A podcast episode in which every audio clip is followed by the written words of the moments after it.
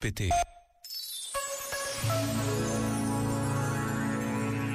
Fazer férias com Deus e não fazer férias de Deus. Quando nos apercebemos da diferença entre estas duas possibilidades, ficamos alerta, inquietos. Como podemos fazer férias com Deus? É tão fácil encontrar uma justificação para não ir à missa, mas somos livres de não ir como também somos livres de encontrar alguns minutos para uma oração, nem que seja naquela caminhada à beira-mar que não dispensamos. Por vezes, basta a pausa de um minuto para colocarmos Deus no centro dos nossos dias, mesmo em tempo de férias. Este momento está disponível em podcast no site e na app.